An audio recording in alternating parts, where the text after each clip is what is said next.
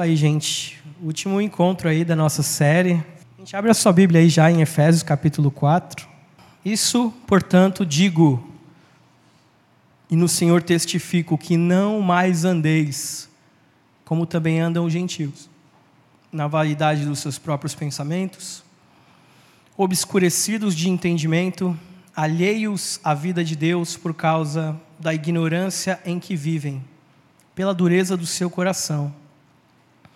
os quais, tendo se tornado insensíveis, se entregaram à dissolução, para com avidez cometerem toda sorte de impureza.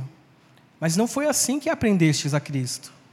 Se é que de fato o tendes ouvido e nele fostes instruídos, segundo é a verdade em Jesus, no sentido de que, quanto ao trato passado, vos despojeis do velho homem que se corrompe segundo as concupiscências do engano, e vos renoveis no espírito do vosso entendimento, e vos revistais do novo homem, criado segundo Deus, em justiça e retidão procedentes da verdade.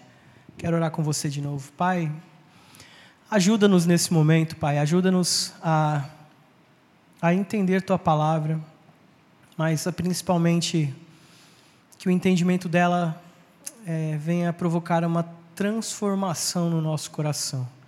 Ajuda a mim, ajuda meus irmãos também, para que a gente medite na tua palavra e seja, por meio do teu Santo Espírito, instruído por ela, em nome de Jesus. Amém. Deus, na, na sua soberania, no seu amor, Ele nos elegeu, Ele nos escolheu, né? E a Bíblia diz que quando nós éramos ainda inimigos dele, nós conhecemos bem essa passagem. Depois, é, a gente falou sobre a indiferença da nossa identidade, porque ele muda o nosso status de inimigo para filho. Né? A gente falou sobre como ele nos coloca na sua família, como Ele nos adota como filhos agora, mudando nosso status, mudando a nossa identidade, como nós também não poderíamos ficar insensíveis, indiferentes a isso. Depois a gente falou de como é, Ele nos coloca, não apenas muda, não apenas nos ama, nos toma para si, muda a nossa identidade, mas como Ele nos coloca também em uma nova família, a família da fé, o seu povo, o seu corpo a igreja, e a gente falou sobre como a nossa vida precisa ser vivida no corpo de Cristo, que é por meio do serviço aos nossos irmãos. Eu preciso, esse amor que agora eu recebo de Cristo, esse amor que eu recebi dele, eu preciso é, demonstrá-lo, não apenas com palavras, mas principalmente com o meu serviço, com atitudes. Então eu pergunto para vocês mais uma vez, de tudo isso, assim, que mais ficou cristalizado no coração de vocês acerca de como a gente precisa ser indiferente em relação à nossa vida como um todo? Porque hoje o nosso tema é um chamado à diferença. Né? E nosso texto fala bastante disso. De como agora, à luz de tudo isso que Paulo vem ensinando, nós precisamos ter uma postura, uma atitude diferente. Então, a, a gente viu, em, em grande parte das, das nossas meditações, que é, existe sim um tipo de, de dualidade na vida cristã, no sentido de que não basta agora eu dizer, eu afirmar que eu sou um salvo, que eu sou um eleito, aquele que foi chamado para praticar as boas obras que o Cordeiro preparou desde antemão para que eu andasse nelas. Então, Paulo agora vai falar né, de como a gente precisa viver à luz disso, como o nosso caminhar precisa viver à luz disso, em um arrependimento, a, a fé e o arrependimento caminhando juntos nessa nova natureza que a gente recebe. É? Então, gente, nesse, nesse chamado ao arrependimento, nesse chamado à nossa indiferença, à nossa insensibilidade, a primeira coisa que eu queria ver com vocês é que precisa haver um reconhecimento disso. Nós precisamos ter um reconhecimento da insensibilidade do nosso coração, de como muitas vezes nós agimos dessa forma, insensíveis ao, ao que Deus nos chamou, insensíveis à nossa, à nossa própria identidade, insensíveis a, a, a, o serviço que nós devemos prestar aos nossos irmãos no corpo de Cristo. O versículo 17 começa assim: Olha, isso, portanto, é, digo e no Senhor eu testifico. Isso, portanto, eu digo e no Senhor eu testifico. Então ele começa fazendo um apelo, ele está chamando a nossa atenção aqui. Olha, ele está falando, ó, pelo amor de Deus, sabe quando a gente diz assim, olha, deixa eu falar um negócio, olha, por favor, me escuta. Você chama a atenção de alguém assim, por favor. É um apelo. Olha, não mais andeis como também andam os gentios. Não mais andeis como também andam os gentios. É. Abandonar a vida longe da vontade de Deus. Uma, uma ordem, um imperativo. Ele está falando de forma de viver esse andar aqui. Ó. Não pode andar como andam os gentios. Você não pode viver da mesma forma que eles vivem. Você não pode querer enxergar a sua vida, enxergar a sua história, enxergar a sua caminhada da mesma forma que eles fazem. E como é que andam os gentios? Gente, é, qualquer momento que você quiser fazer alguma ponderação, alguma colocação, alguma contribuição, fiquem à vontade, tá? E como é que andam os gentios?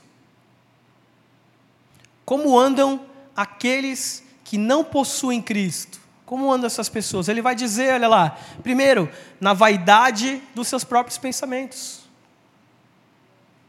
Primeira coisa que destaca, que ele destaca aqui como um gentil, é alguém que vive na vaidade, na futilidade, na perversidade, na fraqueza dos seus próprios pensamentos.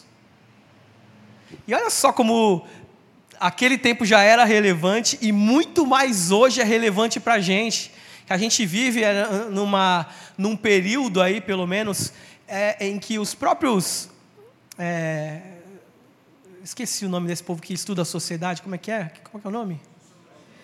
É, os, caras que estudam, sociólogos, os caras que estudam.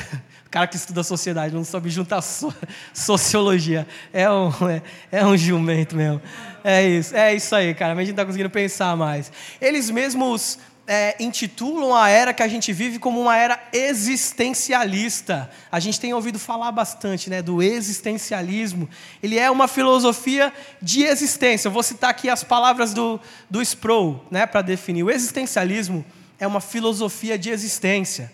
Ele pressupõe que não há tal coisa como uma verdade essencial mas que em vez disso há uma existência distintiva.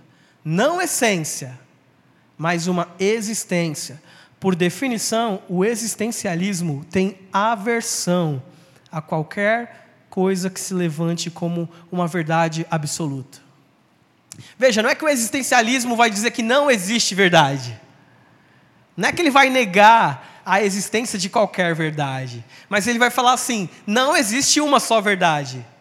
Existem várias verdades. A gente não ouve assim bastante as pessoas dizendo de uma forma geral: não, essa é a sua verdade. Tem a minha verdade e tem a sua verdade. Muito, muito bem. Isso é fruto da época, da era que a gente vive. Uma era em que cada um quer ter as suas verdades. O existencialismo, então, ele não acredita que a verdade pode ser entendida completamente. É, que o mundo ele é caótico, que ele não tem significado, que ele não tem propósito. Então a pessoa precisa desfrutar, precisa aproveitar dessa vida, não de um de uma cosmovisão cristã como a gente tem aprendido, não de um ponto de vista mais abrangente, mas é mais ou menos aquele deixa a vida me levar.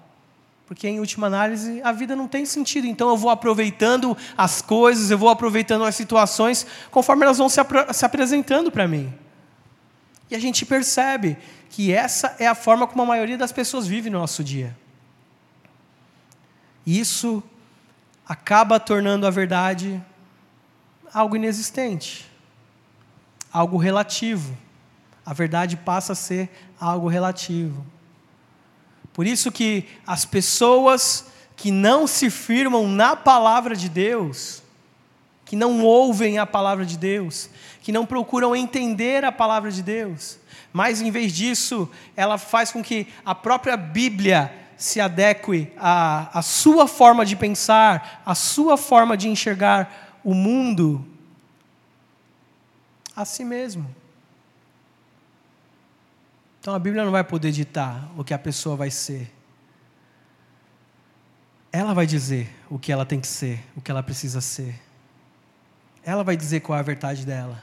E olha só o que vai dizer também o versículo 18. Primeiro, o ímpio é aquele que vive na vaidade dos seus próprios pensamentos.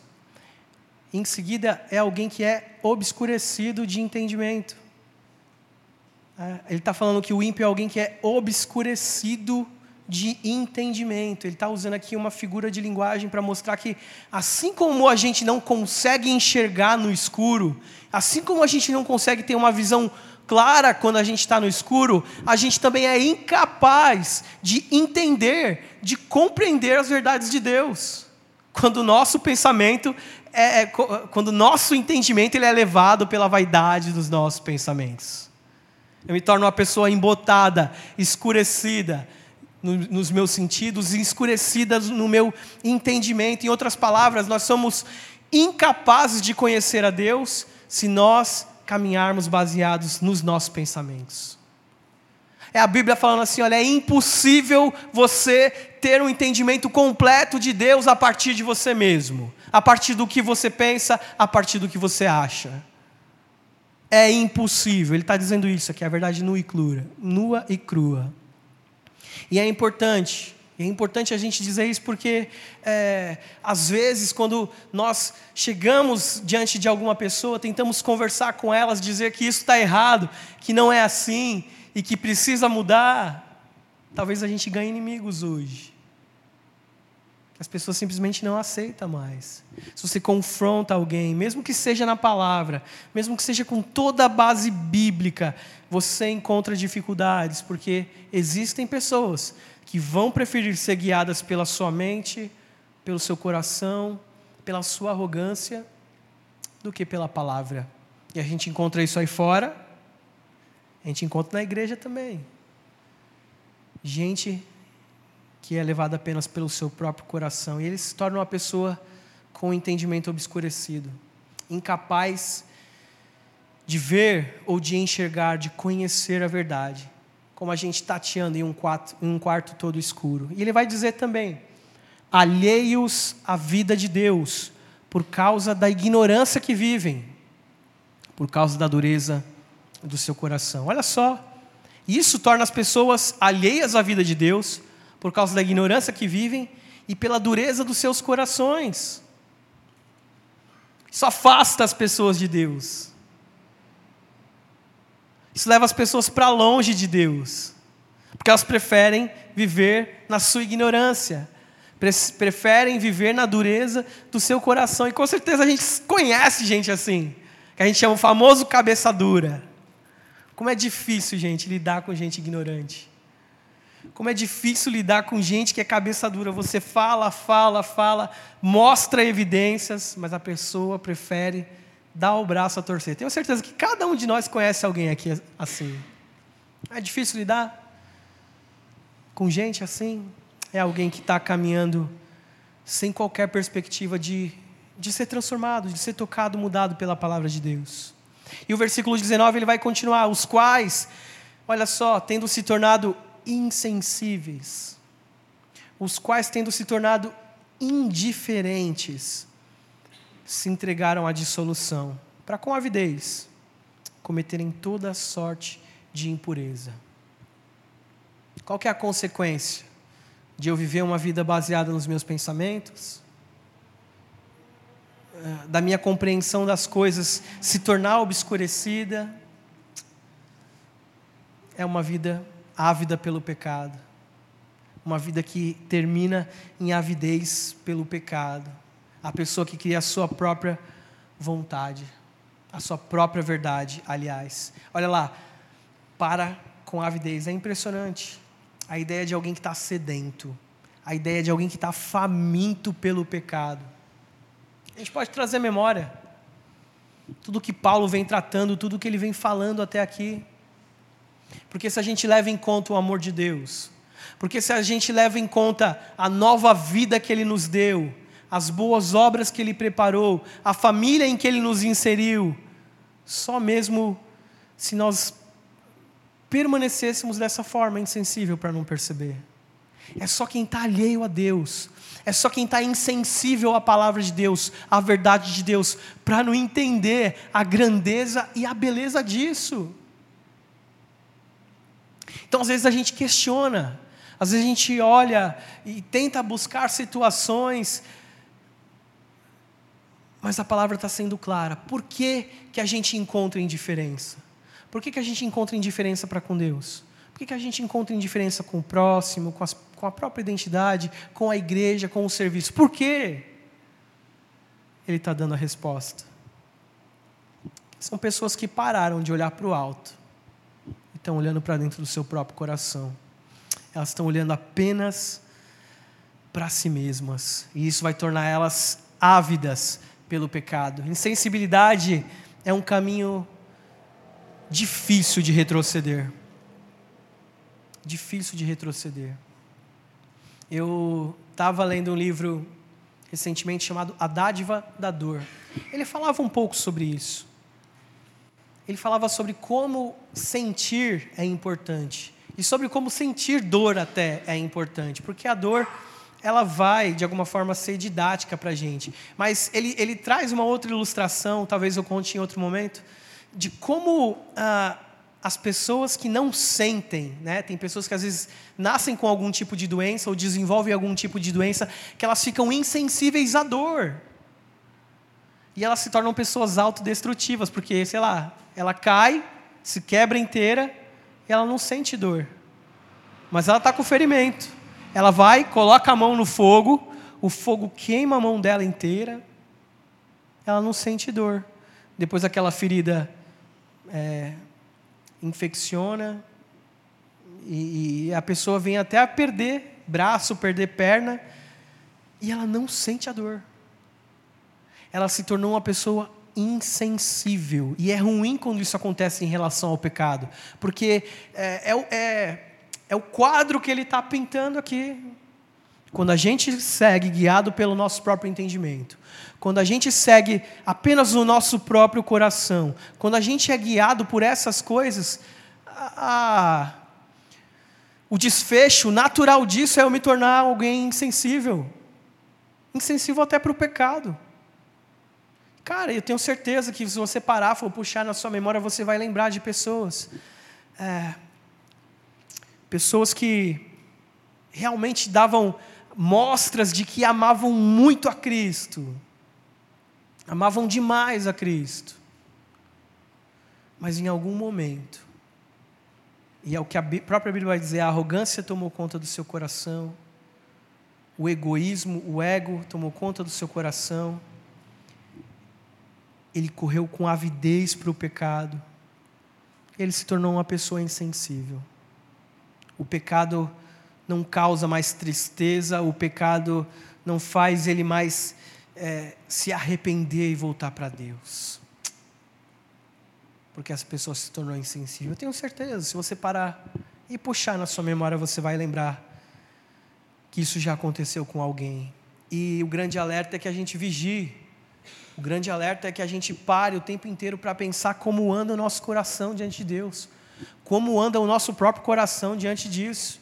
Porque pode ser que nós também nos, nos tornemos insensíveis, se formos guiados dessa forma, guiados pelo nosso próprio entendimento. E a gente pode é, mostrar um monte de pecado que acontece, que, que demonstra isso: ódio, as pessoas às vezes justificam ódio, descompromisso, a gente vê pessoas é, justificando descompromisso, amor seletivo, a Bíblia diz: você precisa amar, você precisa se relacionar com todo tipo de gente. A gente vê gente que seleciona amor e isso também torna a gente insensível. É uma vida falsa, uma vida é, mentirosa, uma vida hipócrita, isso torna a gente insensível. Aquele que vive fazendo, vive o seu próprio caminho, vivendo debaixo das suas próprias leis, ele se torna alguém insensível, julgamento, fofoca, maledicência, pornografia, a gente vê.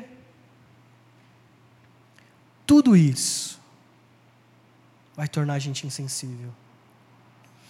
Tudo isso leva a gente a caminhar guiado pelo nosso próprio coração. E é necessário um profundo reconhecimento nosso da nossa própria insensibilidade.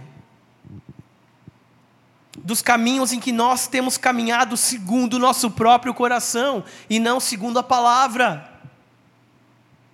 É necessário essa autoanálise, é necessário uma reflexão, e é necessário mudança, é necessário transformação.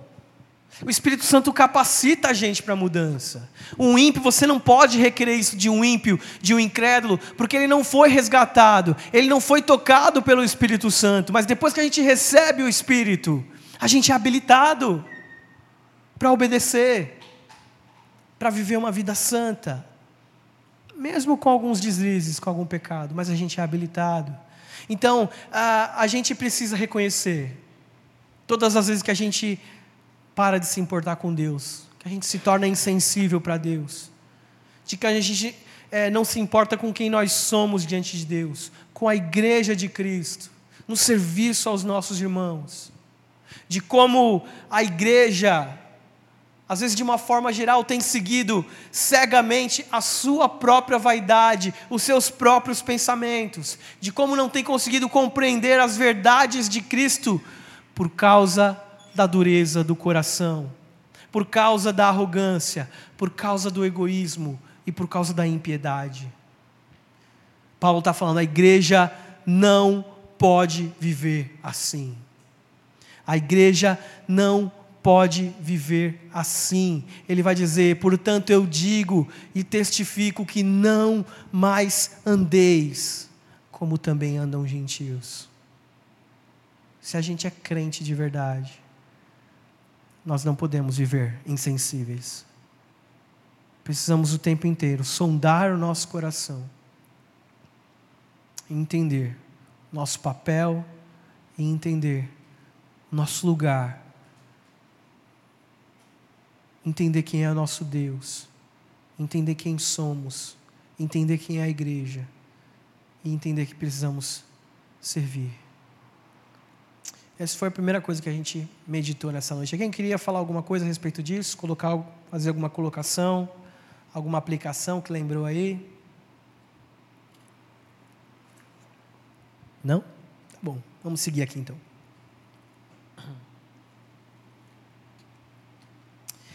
Em segundo lugar, gente, esse, esse chamado à indiferença, ele causa uma mudança de coração mas uma mudança de coração que é alicerçada, embasada na verdade de Cristo. É uma mudança de coração, alicerçada na verdade de Cristo. Olha só o que diz o versículo 20. Mas não foi assim que aprendestes de Cristo. Ele está fazendo uma comparação com tudo isso que a gente falou até aqui dessas pessoas que vivem segundo o seu entendimento, segundo o seu próprio coração. Então, falando assim: não foi assim que você aprendeu de Cristo. Por isso a gente não pode viver dessa forma, porque não foi assim que a gente aprendeu. Não foi é, o ensino da libertinagem, não é o ensino de Cristo. O ensino do eu decido o que é melhor para mim, não é o ensino de Cristo. A primeira coisa que ele está chamando a atenção é aqui, ó, nós precisamos seguir o ensino de Cristo.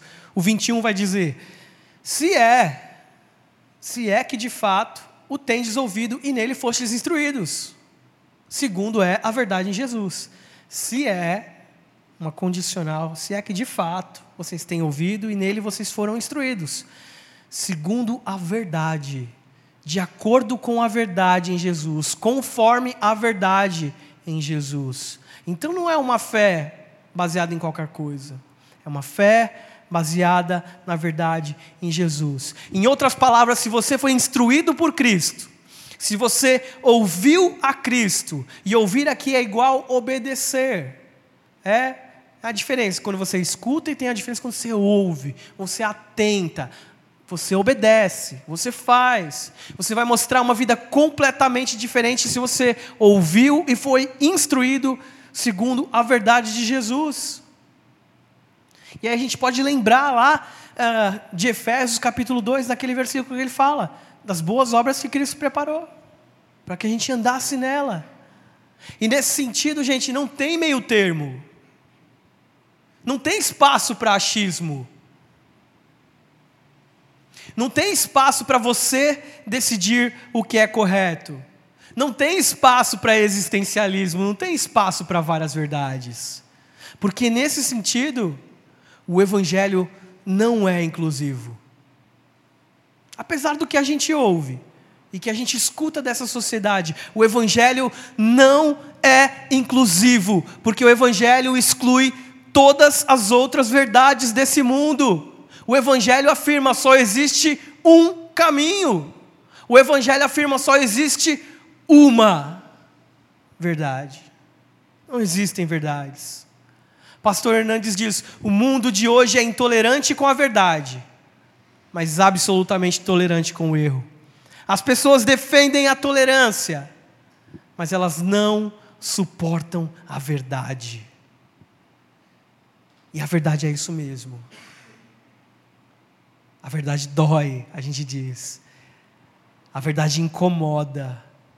A verdade é insuportável para aqueles que são guiados pelo seu próprio coração. A verdade é insuportável. A verdade é insuportável para quem vive guiado pelas suas próprias paixões, pelos seus próprios desejos, porque a verdade vai confrontar e vai dizer: não é assim que você deveria viver.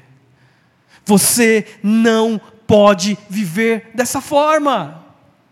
A verdade é insuportável. E por mais que a gente venha e mostra 300 versículos sobre, falando sobre a necessidade de congregar, sobre a necessidade de comunhão, sobre a necessidade de serviço, isso pouco importa para aqueles que vivem segundo os seus anseios. Pouco importa. A gente pode dar a desculpa que quiser, pode usar a muleta que quiser, mas a palavra do Senhor é categórica e ela é a única verdade. E se ela diz que nós devemos nos sacrificar, então nós devemos. E se ela diz que nós devemos diariamente tomar a nossa cruz, então nós devemos. Então se ela diz que nós devemos abrir mão do nosso conforto, então nós devemos. Se ela diz que eu preciso abrir mão do meu coração duro, então nós devemos. Porque o crente vive baseado na verdade da palavra e não no seu próprio coração não na dureza do seu próprio coração. João Calvino vai dizer que o verdadeiro conhecimento começa em Deus. Sem Ele não há verdade. E sem a verdade de Deus não há vida. Não há vida. Você só encontra vida, vida plena, se você tem o seu coração alicerçado. Veja que ele coloca em Jesus, na verdade de Jesus. É assim que nosso coração deveria buscar estar firmado. Ele vai dizer também que é, nós devemos buscar nos desfazer da mentira em que nós vivemos. Um coração que vive alicerçado na verdade de Cristo é um coração que busca se desfazer da mentira em que ele vive. Porque pode ser que em algum momento o crente se desvie, o crente peque, o crente erre, mas os, os crentes, assim como a gente vê na história, são aqueles que se arrependem, que buscam arrependimento contínuo. Davi era chamado de o homem segundo o coração de Deus, não porque ele errava, não porque ele pecava, longe disso. Ele cometeu pecados terríveis, atrocidades, mas ele voltava o seu coração para Deus. É dessa mesma forma, buscar se desfazer das mentiras em que a gente vive, das mentiras que o nosso próprio coração se coloca. Olha o que diz o versículo 22. No sentido de que, quanto ao trato passado, vos despojeis do velho homem, que se corrompe, segundo as concupiscências do engano. No sentido de que, quanto ao trato passado, vos despojeis do velho homem, que se corrompe segundo as concupiscências do engano. Viver uma vida cristã sem novidade de vida é viver no próprio engano. Olha só. Uma vida cristã sem renovo, sem arrependimento, sem uma volta constante à palavra, é viver no próprio engano. Já viram pessoas que gostam de se enganar? Já viu gente que mente tanto que acredita na própria mentira? E se você duvida de um cara desse, você vai falar: não, o cara fica bravo. Não estou zoando, ele fica bravo. Mas tem gente que é assim, cara, que acredita na própria mentira, que consegue acreditar na própria mentira. Assim vive aquele que não se despoja de si e não se reveste de Cristo. É o que Paulo está falando. Assim vive aquele que não busca um contínuo renovo. Assim vive aquele que não busca o tempo inteiro é, estar com o seu coração, com a palavra como um espelho diante de si. A Bíblia diz que esse despojar, ele não acontece uma vez. O despojar é um ato contínuo que eu vou precisar estar fazendo de novo, e de novo, e de novo, e de novo, e de novo. Despojar e revestir. Tirar a roupa suja, colocar a roupa limpa. Já viu alguém que usa durante muito tempo a mesma roupa? Imagina aí, sei lá, uma... imagina ficar com a mesma roupa durante um ano. Você vai tomar banho todo dia, normal. Você vai ficar com a mesma roupa durante um ano. O que vai acontecer? Não, você está limpo, foi lavado, tá? Vamos fazer aqui uma, uma alusão à, à regeneração. Mas você não troca de roupa. Gente, vai ter dia que você vai suar. Vai ter dia que vai estar mais calor. Seu suor vai impregnar naquela roupa. Você pode tirar, tomar banho, vestir ela de novo. Daqui a pouco você tá, vai estar impregnado daquilo. Não tem jeito. Básico, básico, né?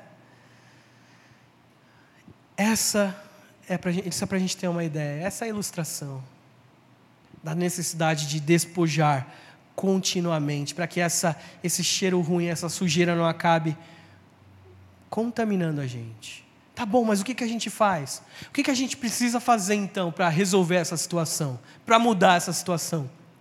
Ele vai dizer: a gente deve buscar uma renovação do nosso entendimento por meio da verdade, por meio da verdade. Se por um lado eu andar ah, segundo os meus desejos, torna o meu entendimento obscurecido, o que vai fazer com que eu tenha um, uma renovação no meu entendimento é eu caminhar de acordo com a verdade. É eu seguir a verdade de Cristo. Olha o versículo 23. E vos renoveis no espírito do vosso entendimento. Vos renoveis no espírito do vosso entendimento e vos revistais do novo homem, criado segundo Deus, em justiça e retidão, que vem de onde? Do coração? Não, da verdade. Percebem? A verdade é objetiva. A, ob a verdade de Deus é uma, ela é única. A gente é que falha em, descobrir, em determinar, segundo a palavra, a verdade de Deus. Eu digo isso porque, assim, eu já fui questionado várias vezes, né? Então, por que, que tem várias igrejas? Então, por que tem várias denominações? Por que, que tem várias doutrinas? Por que, que cada um acredita em uma coisa? Nossa, vocês cristãos são nem um pouco unidos. É verdade. A gente não é unido. E parece que cada um tem a sua verdade. Mas a Bíblia afirma, seja lá qual ela for, que existe uma verdade. Não existem várias verdades.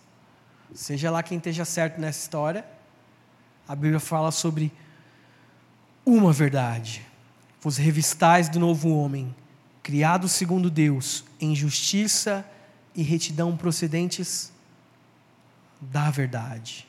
Nos revestir do novo homem, não um homem segundo o seu próprio entendimento, mas um homem criado segundo Deus. Justiça e retidão que procedem da verdade. Imagina aí quando você abre uma torneira e sai água da torneira, tá? essa justiça, essa retidão, elas procedem da verdade. A fonte dela, a fonte dessa retidão, a fonte dessa justiça é a verdade. E essa justiça, essa retidão não é aquela que nós achamos. Não é aquela que a gente descobre.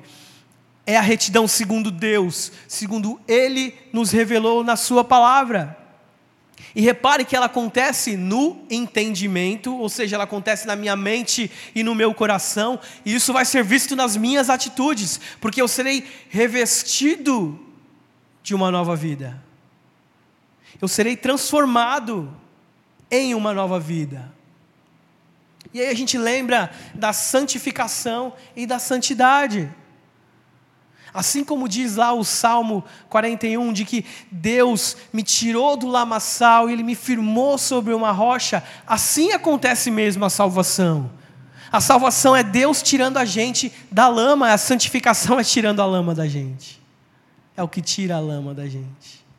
É o que nos renova, é o que nos limpa, é o que nos lava. E mais uma vez eu afirmo, porque isso às vezes é um entendimento errado que a gente pensa né, que ah, a gente ouve muitas pessoas falando assim: ah, não, a gente é pecador, né? É claro que a gente é pecador. É claro que a gente não vai ser 100% perfeito. É claro que a gente não vai acertar 100% das vezes. E eu vou usar o exemplo que eu já usei 10 vezes aqui. Mas ninguém bate carro todo dia encanamento da sua casa não quebra todo dia. Você não bate todo dia o dedinho no pé da mesa, não bate. É um acidente, é algo que acontece. É o deslize, é o descuido. É diferente do que Paulo fala no, no, início do versículo 17, de pessoas que buscam viver dessa forma. A forma de vida dessas pessoas é uma forma errada. A forma de vida, a pessoa não consegue se livrar disso, torna aquele pecado um pecado de estimação dela, ela não consegue se livrar. Não é disso que a palavra está falando. A santificação habilita a gente para obedecer. A santificação tira sim a lama de mim. A santificação tem como alvo principal, como está lá em Romanos capítulo 8, me transformar cada dia mais à imagem do Filho.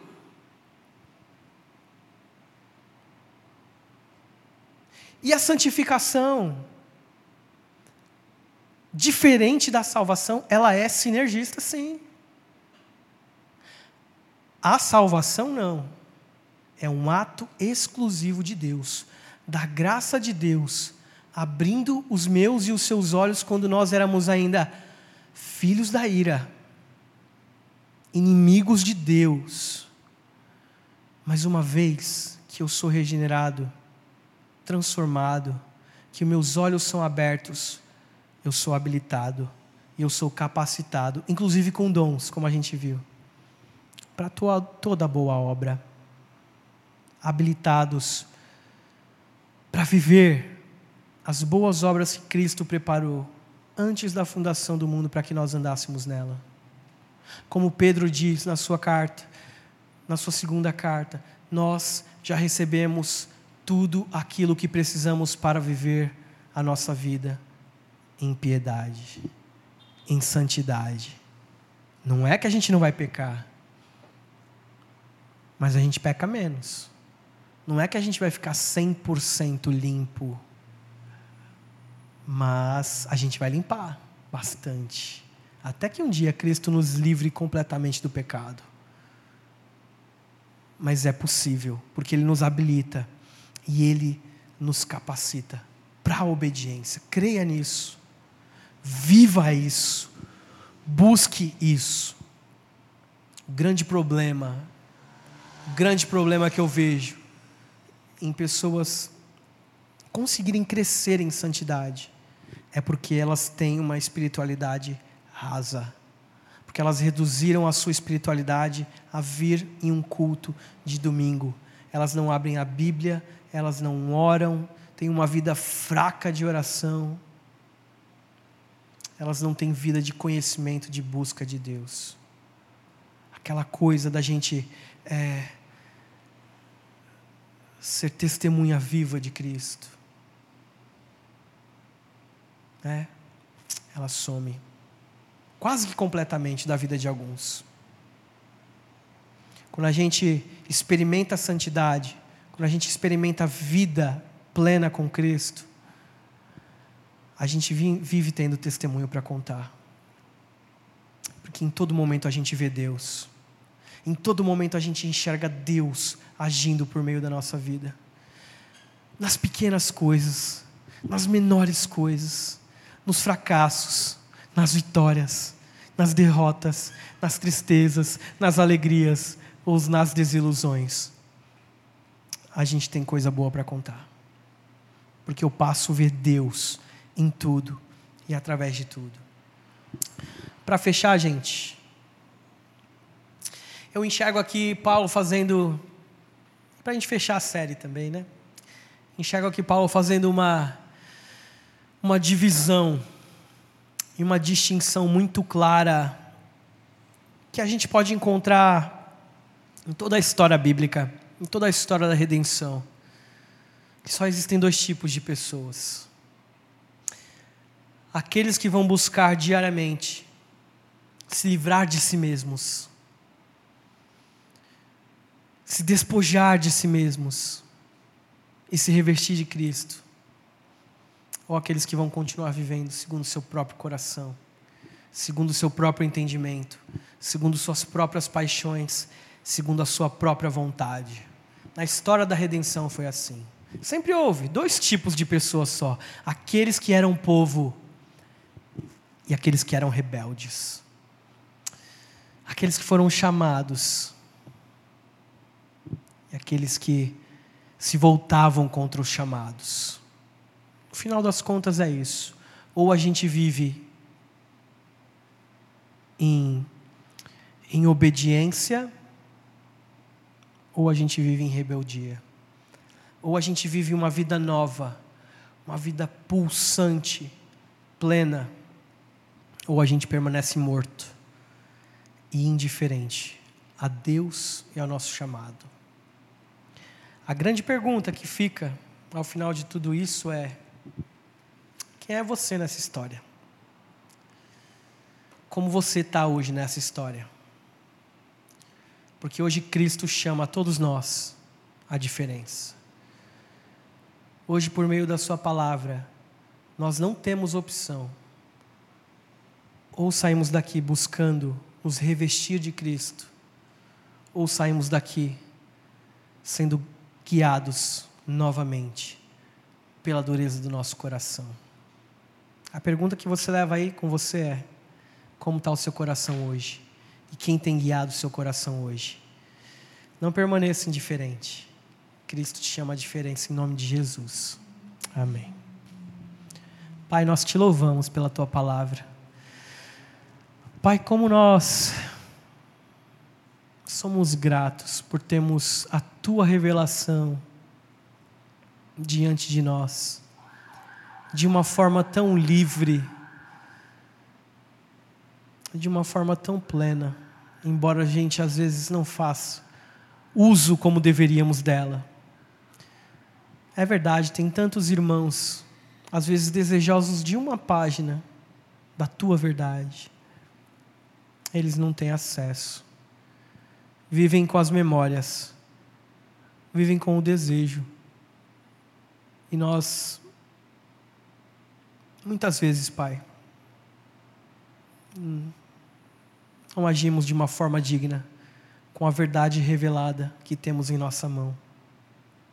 Mas queremos te agradecer, porque cada dia em que a gente se debruça sobre ela para meditar, cada dia que a gente se debruça sobre ela, nós somos renovados, nós somos transformados, nós somos tocados e nós te pedimos, Pai, com a força, com o poder do Teu Santo Espírito, que o Senhor nos ajude. Que o Senhor ajude em nós, em nossa fraqueza. Nós não sabemos nem como orar, Pai, mas nós temos a certeza, a convicção de que o Santo Espírito intercede junto a Ti por nós. Então, Pai, nós nos colocamos humildemente diante da tua presença, clamando por mudança, clamando por diferença no nosso coração, clamando para que o Senhor não nos deixes, Pai, guiados pelo nosso próprio entendimento, guiados pela nossa própria vontade, desejo do nosso coração, pela eh, obscuridade do nosso próprio pensamento e do nosso próprio coração. Mas te pedimos que o Senhor nos dê forças forças para continuar de pé, forças para continuar lutando, forças para continuar nos eh, despojando de nós mesmos, arrancando, Pai, essa roupa suja, contaminada do pecado e sendo revestidos mais uma vez pela tua verdade, sendo revestidos mais uma vez pela tua palavra, sendo revestidos mais uma vez pelo teu poder. Ajuda-nos, Senhor. Ajuda-nos a viver de forma diferente. Ajuda-nos, Pai, para que no ano que vem nós sejamos uma mocidade mais viva, uma mocidade mais pulsante, uma mocidade que testemunha das verdades do Evangelho, e não mais uma mocidade indiferente, insensível, que não consegue sentir mais, que não consegue perceber mais. Deus, Transforma-nos. Transforma-nos como igreja do Senhor. Conduz os nossos passos e o nosso coração na tua direção e na tua verdade, em nome de Jesus. Amém. É isso, gente. Acabou. Muito obrigado a todos vocês que estiveram com a gente meditando nesses encontros. Esse foi o último desse ano te para aí para um período né, de, de festas de fim de ano, mas se Deus quiser, no ano que vem a gente volta com tudo. A gente volta fazendo a diferença. Volta com o nosso coração totalmente entregue nas mãos daquele que é o dono do nosso coração. Amém? Deus abençoe sua vida. Tenha uma excelente noite em nome de Jesus.